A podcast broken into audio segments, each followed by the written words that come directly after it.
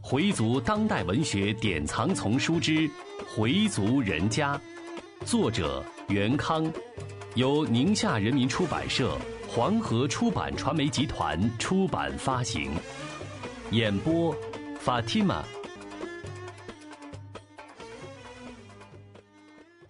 第十六集：沸腾米家院。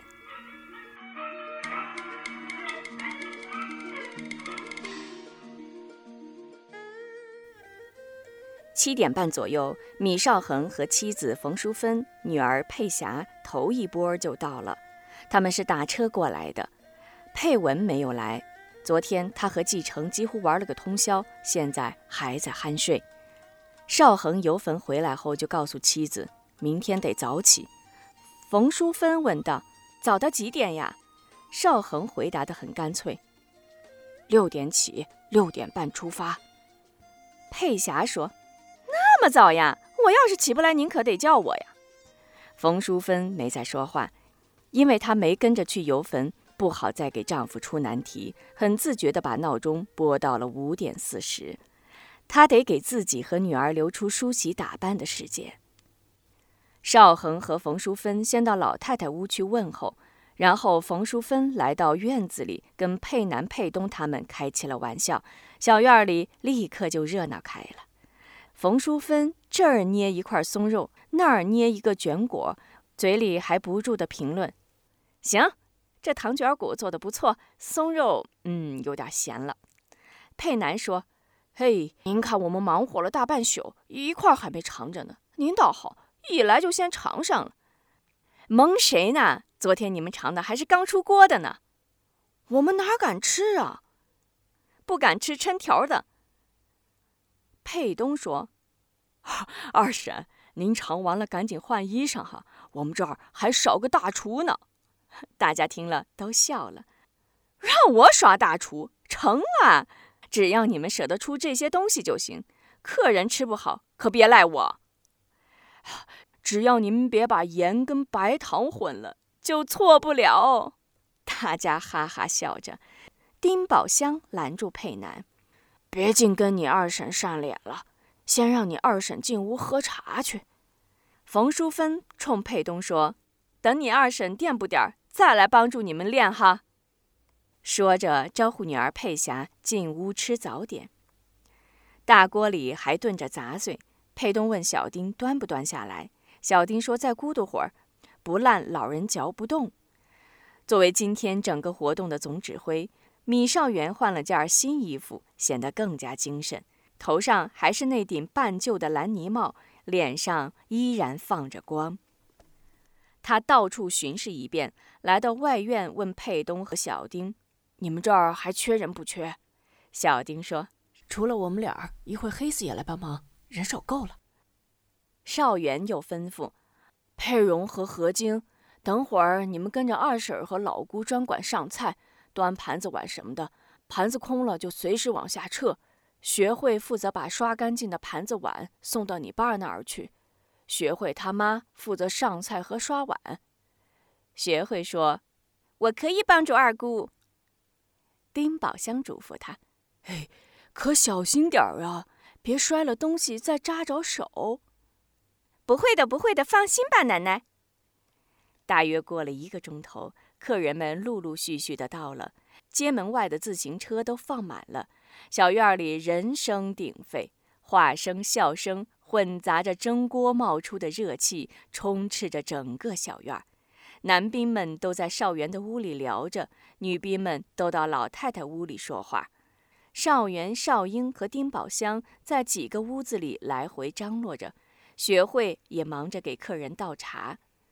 杂乱的话声时而伴着阵阵欢笑，空气里散发着巴兰香的香味儿，弥散在小院的上空。京城的回族亲戚大都住得比较分散，只有这样的活动才能聚到一起来。大家见了面，家长里短，三姑妈、四舅母的一通聊。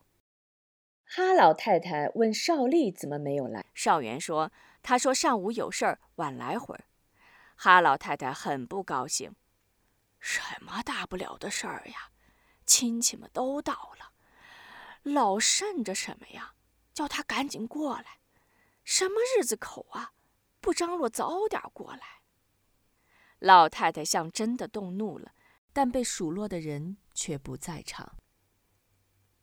少元现在是代人受过，他马上给邵丽打电话，电话通了，但邵丽说她仍然脱不开身。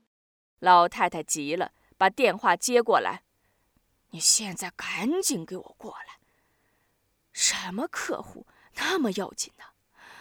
还有佩金，一块儿来。”老太太的这一最后通牒非常有效，邵丽答应马上过来。去接阿轰的车一走，邵元就招呼大家把念经的屋子整理好，都把白帽戴上。裴菲菲和学会赵小潇也都戴上了白帽。小潇看到当警察的爸爸也戴上了白帽，觉得很新奇。小院里进进出出的人都戴着白帽，引起一些过路人的好奇：这家回民在干什么呢？接近十一点了，请的客人都到了，但还不见邵丽的影。邵元看着表，着急地说：“都这时候了，他三伯怎么还不来呀？”邵英也接茬了：“真不像话，打电话再催他。”老太太在屋里又唠叨开了。邵元赶紧进屋安慰老太太。正在这时，外边佩南喊了声：“三伯来了。”声音未落，邵丽已经进了屋。他进来先是赔不是：“对不起，对不起，来晚了点大哥，我那儿真是脱不开呀。”老太太嗔怪地说：“今天是给你爸办周年，客人都来了，咱们本家的人还不到，像话吗？”哎？”不，不是，不是嘛！我那摊子别人插不上呢，人家客户又要走，我们一百来人下半年还指望人家呢。啊，跟您这么说吧，现在我简直是哎焦头烂额，焦头烂额呀！邵丽把那件意大利皮上衣脱下来，满屋找放衣服的地方。少英主动接过去，放在大衣柜里，看好了，放这儿了。邵丽对妹妹的友好表示也给予了回应。谢谢了，然后又冲妹妹打个手势，要她的打火机。少英对她很不客气：“今儿什么日子还抽烟呢？”“我不是抽烟，我去点半香啊。”哈老太太见到了儿子，但没见到孙子佩京，便问道：“你们爷儿俩，哎，没一起来呀？”“您那孙子昨天一两点才睡，哎，我叫不醒他。”说着，手不自觉地往口袋里摸，口袋里没有烟。老太太说：“他，你少抽点吧。”邵丽一脸无奈的样子，管不住啊！邵丽这一幕多少有点滑稽的表演，大家觉得很好笑。少帝一来，屋里的气氛立刻活跃起来。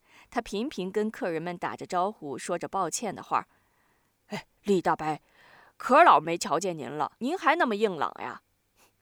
哎，薛大伯，您来了，我大哥老提您呢。我说赶明儿一定瞧您去，可是老没工夫。等完了这事儿，我一定登门拜访，登门拜访。哟呵，人民警察，公安战士，嘿，今天休息了。孩子呢？那个是，哎呀，你看，呃，那个是。你看我都快不认识，这孩子真蹿个儿，上中学了吧？住校，住校好啊，生活有规律呀。然后又低声对赵月说：“老麻烦你呀，哎，我真不落人。哪天我得请你，一定得请。这位是沛东的老舅吧？你看我一眼就认出来了。咱哥俩有几年没见了，你们那儿也要下岗？我说嘿，干脆买断。”买断，然后自己开个牛羊肉店，写上块大牌子，本店所售的肉绝对不注水，准能火起来。四面八方的人都得上您这儿来买，有什么困难找我。跟他搭上话的人都感到老三特热心，有外场，比邵元和邵恒那哥俩都能说。这时，邵元进了里屋，请示老太太。您看一会儿阿红来了，是在里屋还是在外屋念？还是在里屋念？小辈儿的都在外面跪经。此刻的哈老太太俨然是全家的总统，他要当众向少元发布命令，以显示作为最高领导的不可动摇的地位。少元说：“那您跟他老姑就在外面，孩子们也在外头铺上块垫子，好让他们跪经。我们在里屋。”十一点多了，两位阿訇到了，几位乡老都向阿訇道了散亮然后请阿訇进了里屋。少元和他请来的几位乡老，以及少恒、佩南等，都围坐在阿訇周围。曾孙学开跪在祖父少元的身旁，其他的孙辈儿和重孙辈儿都在外屋跪经。少英陪着母亲也在外屋，少丽也挤在了外屋。阿訇看了看大家，对少元说：“那就开经吧。”少元点点头，对外边喊了句：“别再走动了，开经了。”小院里顿时安静下来。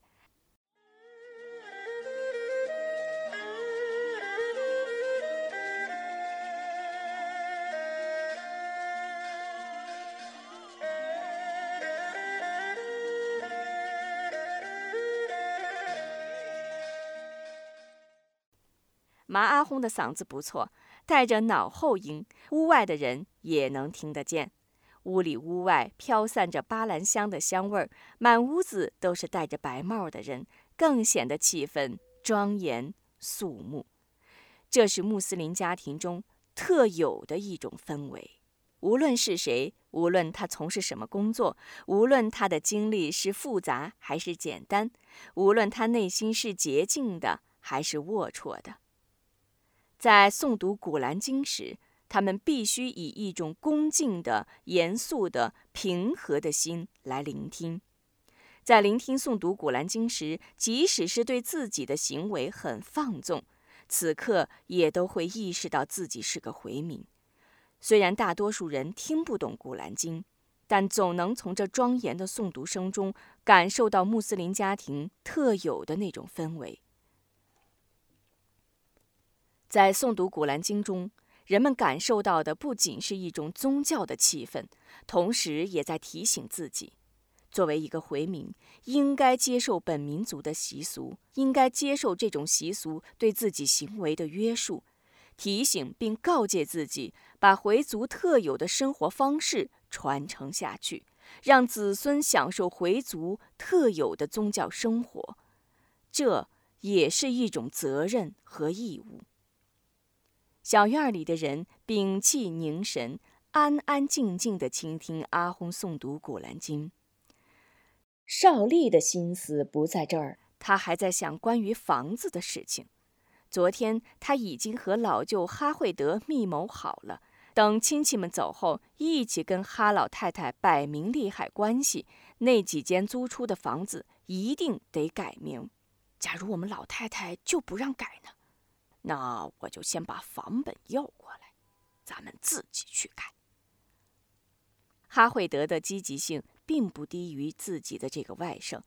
邵丽想早点见到老舅，但刚要出来，江梅在家里堵住了他，死缠活缠的让他解释昨天晚上为什么不接他的电话。邵丽好言安抚：“我不是说了吗？手机没电了。”江梅知道他在撒谎。什么没电了？你关机了？今天你必须给我说清楚。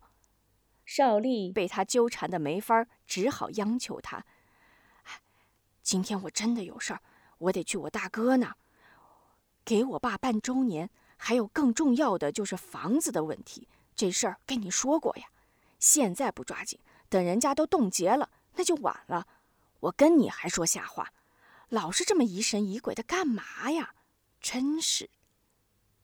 别以为我不知道，那个姓隋的小毛丫头为什么见了我总躲。这我哪知道啊？兴许是怕你呗。哼，怕我什么？我又不会把她吃了。说实话，你是不是在别处给她弄了套房子？邵丽知道他是在诈自己，便矢口否认：“没有，绝对没有。”又是哪儿听到的谣言？你这个人呐，就是爱多疑。我多疑？告诉你，米少帝，别让我给抓住。等抓住，就有你好瞧的了。”江梅的话里充满了杀气。邵丽知道这个女人是不会善罢甘休的，她必须让随丽提高警惕。你现在上哪儿去啊？我刚才不是说了吗？上我妈那儿。那好，把你妈那儿的电话告诉我，我一会儿往那儿给你打电话。那是我大哥家的电话，我妈屋里没安电话。算了，我哪儿也不去了。少帝被他弄得实在没办法了。干脆不再说话。现在我就让你说实话，你跟随丽到底有没有事儿？嘿，我怎么会喜欢他呢？他脱了裤子追我三里地，我都不带回头看的。放心吧，妹妹，今天晚上我陪你，好不好？他好说歹说，总算把江梅哄好了才出来。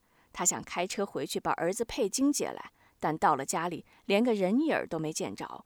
找了半天也没找见，一看表都十点四十了，这才急急忙忙地赶来。外边，佩东、黑子和丁国立在紧张地准备着，案板上已经摆满了盘子和碗儿，大蒸锅里正冒着热气，切好的肉和菜都放在一个个盆里，用白展布盖着。院子里没有声音，他们弄出点声响就特别突出。三个人听着屋里的动静。两个阿訇特意留了几段苏的给家里人念。第一个接的是薛兆琪，然后是何玉成。何玉成念的时间不长，钱乡老接着念，少元接下一段，他们念的时间都不长。最后是七岁的学开诵读法尔提哈和中成章。学开的童声一下子把全场给镇住了，在场的穆斯林长辈们无不为之惊讶，为之振奋。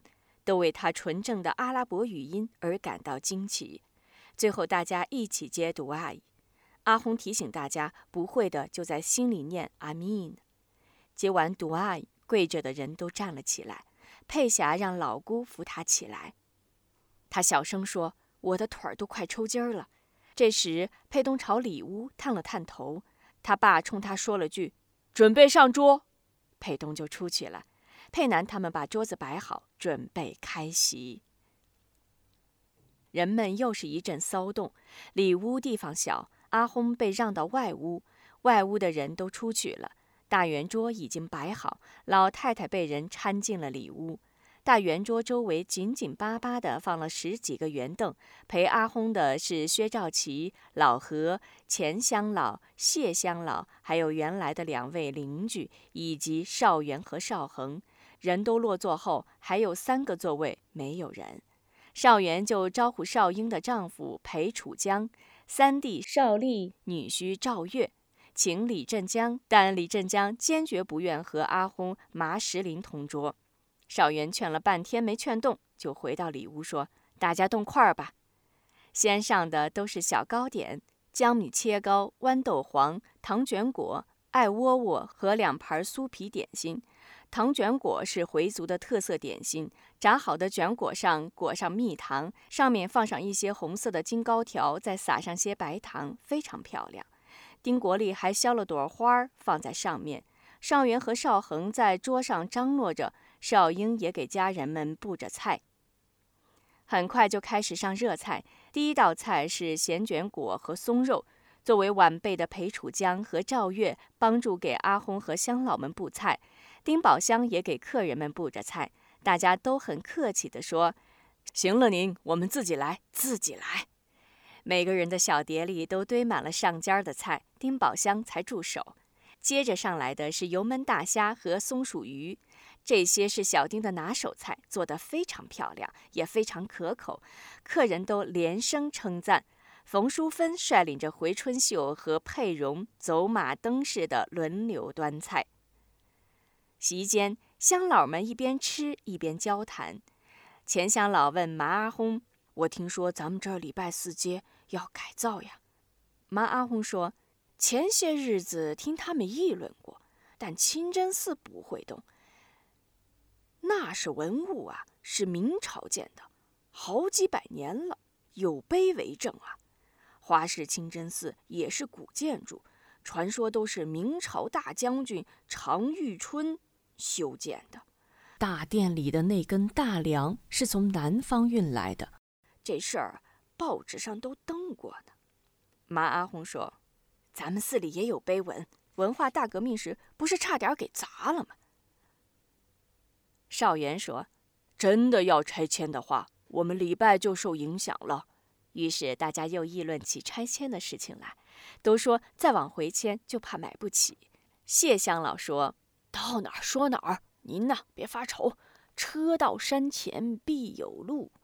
听说人家天津的回民搬到新的小区后，那里没有礼拜的地方，大家就想办法，政府也给了很大的支持，在小区里建一座清真寺。大家都说那多好啊！”冯淑芬又上了一盘红烧牛尾，热腾腾、香喷喷的。众人又夸奖了一番厨师的手艺。不知谁又提起了佩东。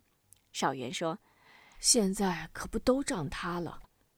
老何问：“现在他还在小红帽送报纸呢？”“可不是，现在就他们困难了。孩子上高中，他们两口子都下岗了。”谢香老，谢香老接着说。现在下岗的人不少，能有个差事干就念枝干。哎，佩东这孩子真不错，每次遇见我买东西都把陈的接过去，我帮您提家去。少元说道：“哎，就是啊，没人家活泛。”大家又夸起学开来，都说这孩子有出息，才七岁就能把十八个苏的都念出来，可真不简单。谢香老说：“不怕您笑话，我这十八个苏的都念不全。”就是咱们经常用的还差不多。米香老，你有个这么个孙子，真是造化。这孩子真不错，我看将来大了，应该送他去埃及学习。那可就是了不起的儿领了。米佩南还在上菜，大家都说：“行了行了，别上了，我们都吃不了了。”说着，两个阿訇跟大家一起接赌阿姨，然后站起来准备出去，其他的人也都相继站起来。米少元给了捏贴，送阿訇回去。钱香老和谢香老也都一起走了。这边就赶紧收拾桌子，把残席撤下，又摆上了干净的碗筷，准备第二桌。佩东说：“把里屋也放上桌子，一次两桌。奶奶跟几位亲戚都上里屋。”佩南和佩蓉又赶紧布置里屋，他们四处凑凳子，凳子摆好，丁宝香就立刻张罗人入席。大家你推我让，二十多人总算坐下来了。佩南在外边大声问：“二婶儿，准备好了吗？上菜了。”冯淑芬扯着大嗓门答应一声。她已经把各种小点心都摆好了，这些点心只不过是个过场，每个人象征性的吃上一点儿，接着就上热菜，什么香酥鸡呀、松鼠鱼。烩虾仁儿、松仁玉米、扒肉条、焦溜里脊、芝麻羊肉、元爆散蛋、塌四蜜，一样一样往上摆。不一会儿功夫，就把桌子给摆满了。女人们都嚷：“别再上了，吃不了了。”端菜的冯淑芬今天表现很不错，一直忙着端菜，给大家布菜，不停地鼓励大家多吃点儿，多吃点儿。还有，还有醋溜丸子、杂碎汤没上呢。回春秀在里屋布完菜，又到外屋给大家补菜。在里屋坐席的都是上了些年纪的妇女，大家以老太太为中心，边吃边说着。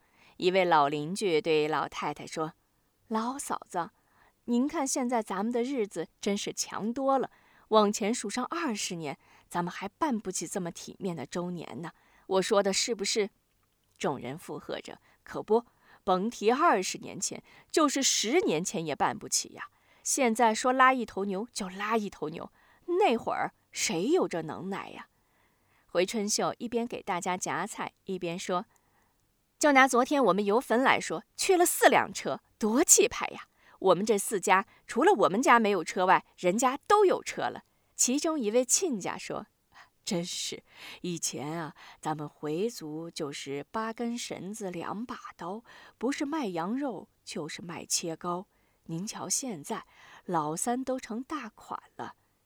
哈老太太说：“什么大款呀？他就是瞎折腾。”哎，您可别这么说，能折腾出个样儿来也真不容易呀。大家称赞哈老太太有造化，都是四辈人了，多好啊！哈老太太今天也特别高兴。要说呀，现在的日子真比过去强百倍了，想买什么就有什么。过去咱们哪看过电视呀？呃，现在呢，好大个彩电，我到老二家去过，那房子较宽敞，客厅就比我这两间屋子大。他老姑那儿比他二伯家还宽敞，四居室。我说啊，你们才三口人，住那么多房子干嘛呀？一个中年女人接过话。大舅妈，现在还有大的呢，四室两厅两卫，大阳台，还有复式结构带楼梯的。只要您有钱，多贵的房子都有。我看啊，还是住我的平房好，出来进去也方便，还能跟街坊四邻聊聊天儿。要是往楼里一住啊，哎，那太憋闷了，谁也不认识谁，也没处聊天儿，成天就是看电视，有什么劲儿呀？很多人都表示赞同，就是呀，住楼房跟进牢房似的，窗户都得安护栏。席间，一个老街坊问：“哎，给咱们端菜的是您二媳妇吧？”老太太没搭茬儿，另一个先抢过话来：“是呀，怎么您没见过呀？”“我可不是没见过。”老太太说：“他们不常来。”然后又问起老二家有几个孩子。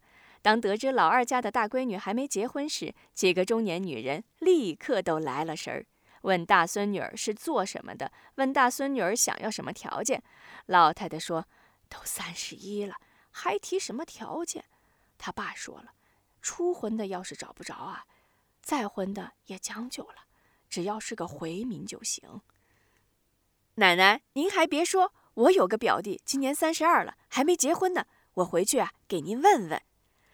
老太太高兴地说：“那感情好啊，真得托靠主啦。”回族人家，作者袁康，演播法蒂玛。